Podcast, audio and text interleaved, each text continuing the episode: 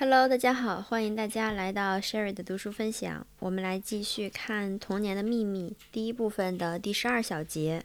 这一节要讲到的是手。有趣的是，我们发现被心理学家认为是儿童正常发展的标准的三大步骤中，倒有两项涉及到运动，那就是学会如何走路和如何说话。这两种运动功能看似是一种占星图，从中可以看到儿童的未来。实际上，这些复杂的活动表明，儿童在获取运动和表达的手段上已经赢得了第一个胜利。但如果就语言等同于思维的表现而言，语言是人的特征，而行走是人和其他动物所共有的。动物不同于植物之处在于，它在空间到处跑动。当这种运动是通过肢体之类的特殊器官而产生时，它的行走方式就成为一种基本的特征。然而，即使人在空间运动的能力是如此巨大，以致它可以使人绕行地球，但行走本身并不是有理智的人的一个特征。相反，跟人的智慧最紧密相关的两种肉体的运动是舌头的运动，它用它用来说话，以及手的运动可以用来工作。从人类最早用工具的经过，削凿和磨光的石块，可以推断出，在史前期的某些地方已经有人的存在。运用工具的能力。标志着地球上的有生命的机体在生物发展史上进入一个新阶段。当通过手的劳动言语被记载在石块上时，言语本身就成为人类过去的记录。人的特征之一就是自由，人能自由地运用他的手，他的上肢成了智慧的工具，而不是运动的手段。正因为这种功能。人使他的上肢服务于智慧。人不仅表现出他比其他动物占有一个更高的地位，而且还显示了人性的基本统一。人的手是如此的精细和复杂，它不仅使心灵能展现出来，并且它使整个人跟他的环境建立特殊的关系。我们甚至可以说，人是靠手占有环境的。他的手在他理智的指导下改变环境，并进而使人能完成他在地球上的使命。如果我们想确定儿童智力发展的程度，我们就应该根据他们最初呈现的现象来考虑他的智力活动，即我们应该研究他的言语和劳动中对手的运用。这似乎是合逻辑的。人们本能地认识到智慧的这两种外部表现，即言语和手势的重要性，以及毫无保留地把它们看作人类的主要特征。但他们如此做，仅着眼于跟成人的社会生活有关的某些象征符号。例如，当一个男人和一个女人结婚时，他们就携手盟誓；当一个男人订婚时，他做出许诺。或立下保证，拉住女人的手，表示向她求婚。在宣誓时，他举手宣读誓言，手还被象征性的运用在宗教仪式中。这个时候，他强烈的表现了一种自我。为了推卸他对耶稣的死所负的责任，别拉多在公众面前既是真的，又是象征性的洗他的手。这个比拉多指的是公元一世纪罗马帝国驻犹太的总督。根据新约全书的记载，耶稣被他判决钉死在十字架上。在开始进行弥撒的最严肃的一些程序之前，祭坛上的神父总是说：“我在无罪的臣民中洗手。”当他讲这些话的时候，实际上他洗的是手指。虽然在上祭台之前，他已经洗过手了。这些不同的例子可以表明人们如何潜意识地把手当作内在自我的一种表现。如果确实如此的话，那就没有什么东西能够比在这种基本的人类活动中，儿童的手的发展更令人惊叹和神圣的。因此，我们应该热切地期待儿童朝着外界物体第一次伸出小手的举动。这些小手第一次有智慧的举动，这种举动的最初推力。代表了自我要努力进入这个世界之中。对于这种举动，成人的心灵应该充满赞美。但是相反，成人害怕那些小手伸出去拿一些本身毫无价值和不重要的东西。他千方百计地隐藏这些东西，不让儿童拿到。他老是说不要碰，正如他不断地重复：“别动，静下来。”就在这种潜意识的阴影中，潜藏着一种焦虑。基于这种焦虑，成人筑起了一道防线，请求其他成人的帮助。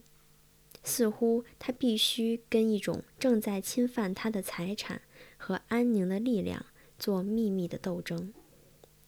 为了发展他的心灵，儿童在他的环境中必须有一些他能看和听的物体。由于他必须通过自身的运动，通过手的活动，才能发展自我，因此他需要有一些能使他工作的物体，以便给他提供活动的动机。但是在家庭里，这种需要被忽视了。儿童周围的东西属于成人所有，并为成人所用。对于儿童来说，这些东西是禁忌之物。在儿童的发展中，一个决定性的因素也就这样确定下来了，即他不要碰任何东西。如果一个儿童成功的抓住了某个东西，他就会像发现了一块骨头并躲到角落里去啃的饥饿的小狗一样，从并不能给他营养的物体中寻求营养，并且还害怕有人会把他赶走。儿童的运动。不能归咎于一种偶然性，它是在自我的指导下，对这种有组织的运动建立起必不可少的协调的。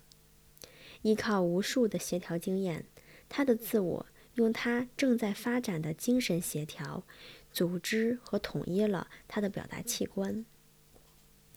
因此，儿童必须能自由地决定和完成他自己的行为。由于他正处于塑造自我的过程之中，所以他的运动有一个特征，即他不是单纯偶然的或者随机冲动的结果。儿童并不仅仅是无目的的跑、跳和拿东西，由此使屋子里狼藉满地。他的建设性活动是从他人的活动中获得启示的。他努力模仿成人使用或者操纵某个物体的方式。在使用同样的东西时，儿童试图像他周围的成人一样去做。因此，他的活动跟他的家庭和社会环境有着直接的联系。儿童想要去扫地、洗碟子或洗衣服、倒水、洗澡、梳头、穿衣等等。儿童的这种天赋倾向可称作模仿，但是这种表达并不准确。例如，它不同于猴子的模仿行为。儿童的建设性活动有一种精神起因，它们具有一种智慧的性质。认识总是先于活动。当一个儿童要做某件事的时候，事先他已经知道这是什么。他看到另一个人在做某件事情，他就渴望自己去做。他学习说话就是这样。儿童获得的语言就是从他周围所听到的。他拥有记忆力，使他记住以前所听到的词汇。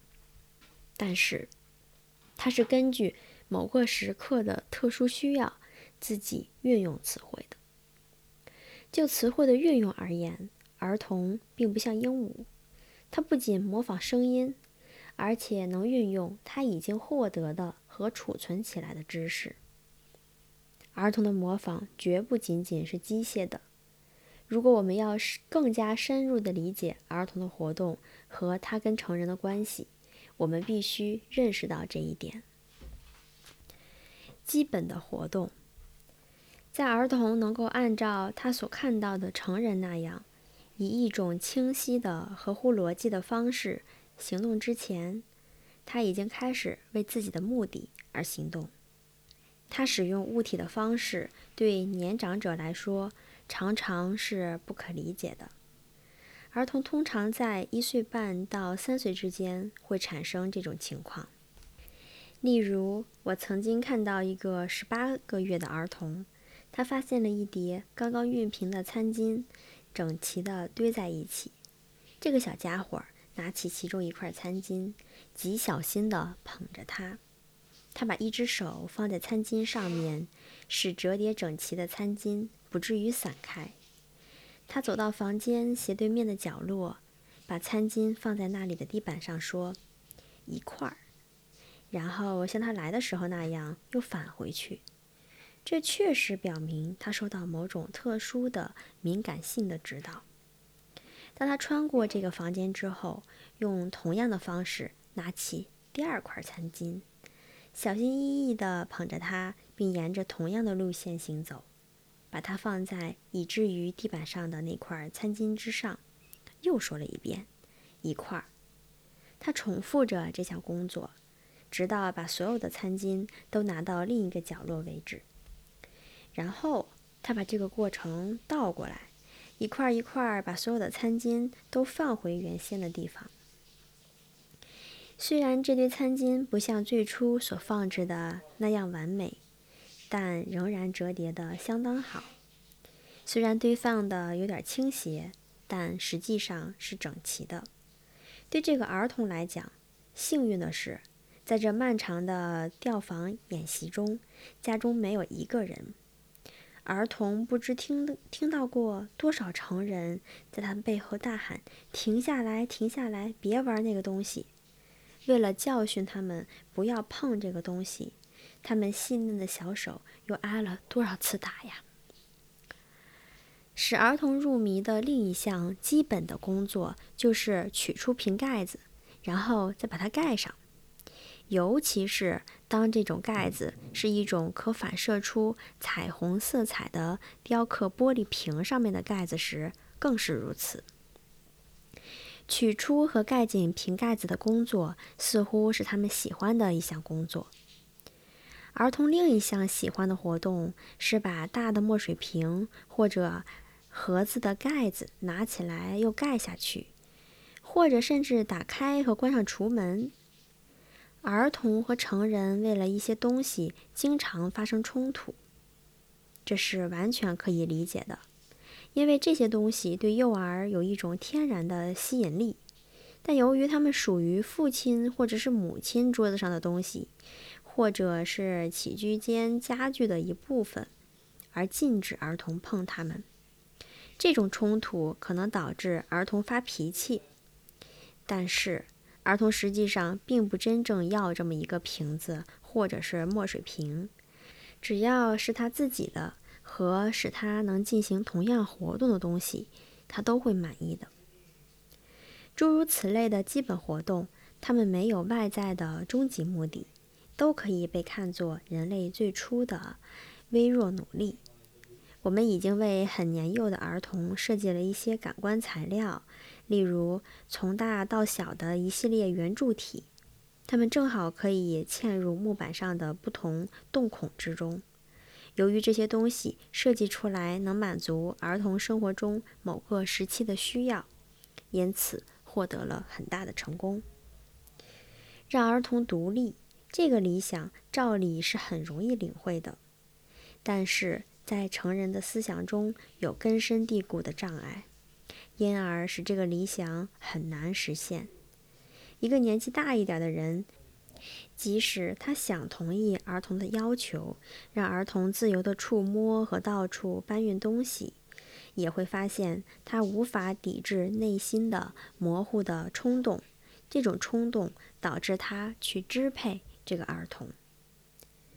在纽约，一位很熟悉这些思想的年轻妇女，渴望把这些思想实施于她的两岁半的儿子。有一天，她看见他把装满水的一只水罐拿到客厅里去。她注意到他处在高度的紧张之中，并努力再次缓慢地穿过这个房间。当心，当心！这个水罐很重。孩子的母亲终于感到必须要帮助他了。他拎起这个水罐，把它拿到他所要去的地方。但是这个孩子很伤心，感受到了屈辱。他的母亲承认是他造成了孩子的痛苦，但是他认为他的行为是正确的。他说：“虽然他认识到。”他孩子正在做的事情是必须的，但是他又觉得让孩子搞得精疲力尽，并且在做的时候浪费很多的时间，似乎是不适当的。因为这种事情，他只要一刹那，他就能完成。当这位女士询问我的意见时，跟我说：“我知道我做错了。”我过于考虑这个问题的另外一面，即对儿童的吝啬，它产生于保护自己财产的欲望。我问他：“你有诸如杯子之类的好的瓷器吗？让你的孩子拿一件这种轻巧的东西，看看会发生什么事儿。”这位女士采纳了我的建议。后来她告诉我。他的孩子小心地拿着杯子，每走一步都要停一停，最后安全地把杯子放到了目的地。在整个过程中，孩子的母亲被两种情感激动着：一种是为他儿子的工作高兴，另一种是为他的杯子担心。但是，他让儿子完成了这项工作。这项工作。是他儿子如此渴望要做的，对他心理的发展是极为重要的。另一次，我把一块抹布放在一个十四个月的小女孩手中，这样她可以做一些清洁工作。当她坐下来时，她用抹布擦了许多明亮的小东西，并对自己的工作显得十分高兴。但她的母亲有点反对。给他小女孩跟这种如此幼小的儿童的需要不相干的东西。一个并不理解儿童工作本能重要性的成人，会对儿童工作本能的第一次展现感到惊讶不已。成人认识到他必须做出某种巨大的牺牲，他必须放弃他自己个性和环境的某些东西，但这是跟他的日常社会生活。极不相容的，在成人的环境中，儿童肯定是一个额外的社会存在。但是，要完全把它排除出这种环境，正如当今仍然在做的那样，就会阻碍他的生长，就好像我们不允许他学习如何说话一样。为儿童准备一个适宜的环境，使他可以展现他的较强烈的倾向。由此可以找到解决这种冲突的办法。当儿童说他的第一句话时，并不需要为他准备任何特殊的东西，因为他的牙牙学语在家里人听来是一种欢乐的声音。但是，他的小手的工作第一次表现了一个人在工作时的不连贯。这种工作要求物体的形式跟他的工作欲望相适应。由此来刺激活动。我们常常可以发现，儿童活动所花费的精力超出我们认为的儿童体力的可能范围。我有一张照片，照片上一个英国小女孩拿了一只大面包，面包如此之大，以至于她双手无法承受，不得不把它紧靠在身体上。他被迫挺着肚子走路，因而不能去看自己的脚该往哪儿踩。在这张照片中，还有一条狗伴随着他。他一直在这条狗的视程范围内，这情景很紧张，似乎已经到了必须要上去帮助他那一瞬间。照片的背景是成人都在注视着他，他们必须克制自己，不要冲过去帮助孩子拿面包。有时候，在适宜的环境中，幼小的儿童在工作中发展了一种技能和精确性。那是唯一使我们赞叹不已的。好的，我们本一节就结束了，感谢收听，我们下节再见。